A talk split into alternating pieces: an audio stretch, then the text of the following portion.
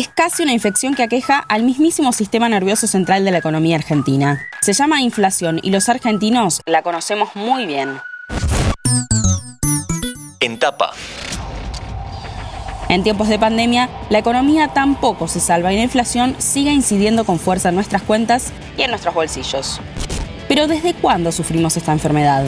Así lo explica Jonathan Lloydy, consultor de negocios y CEO de Grupo SET. La realidad es que la inflación es un problema, ya podríamos decir, endémico en, en la Argentina. Es un problema que lleva muchísimos años.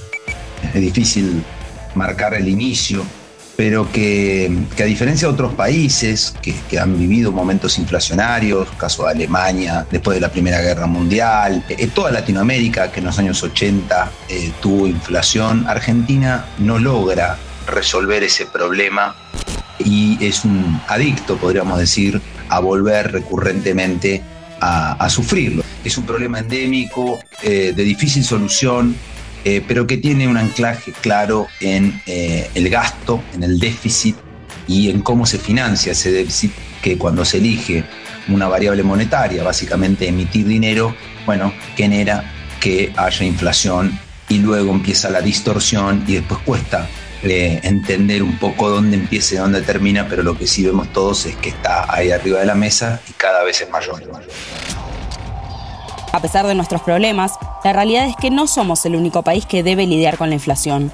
Pero, ¿cómo estamos en relación a ellos? Bueno, Argentina respecto al resto del mundo ocupa el privilegiado lugar de estar entre los cinco países con mayor inflación del mundo, superado apenas por Venezuela y por algún país africano, eh, y después el resto del mundo, salvo ahora por un efecto pandémico y porque todos los países recurrieron a gran endeudamiento y emisión monetaria para hacer frente a, los gastos de la pandemia, y hoy vemos una inflación más generalizada, pero en niveles que, en Argentina representan la inflación de un mes y el mundo está preocupado porque la tiene en un año. El caso de Estados Unidos, 7%, Europa, 6%. Eh, bueno, en fin, países que estamos hablando anual y nosotros eso a veces lo logramos tener mensual. Por lo cual sí, Argentina respecto al mundo está muy mal, casi inexplicablemente. Eh, y, bueno, y sin dudas eh, es un problema que por más que muchos los nieguen, claramente afecta a los más pobres y eso tal vez es lo más grave de la inflación.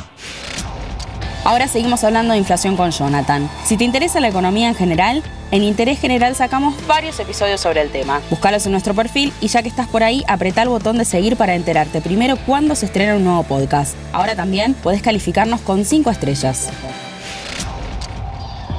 El año 2021 cerró con una inflación de 50,9%, casi 22 puntos por encima de lo que había proyectado el Ministerio de Economía. La gran pregunta es qué pasará en 2022. Bueno, el 2022 en principio debería suceder un milagro para que la inflación sea menor que la del año pasado.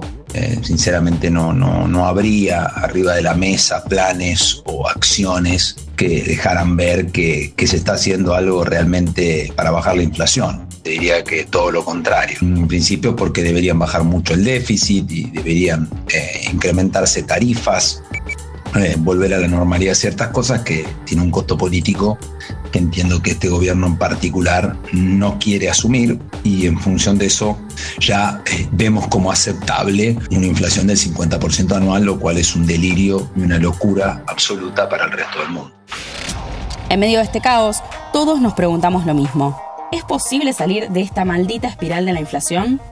Bueno, si es posible salir, claro que lo es, básicamente porque 170 países lo han logrado, lo logran y cuando tienen inflación logran bajarla. Es una decisión política que la política a veces no quiere asumir de gastar menos de lo que ingresa. Tenemos que tener una base monetaria coherente, tenemos que sacarle la maquinita o el endeudamiento ilimitado al Estado y eso debería ser una ley del Congreso que, evite que eso suceda. Mientras que esas decisiones no se tomen y algunos nos quieran convencer de que se puede vivir ilimitadamente con inflación, bueno, seguiremos pagando las consecuencias, como por ejemplo ver crecer la pobreza año a año sin parar y que eso no se pueda resolver.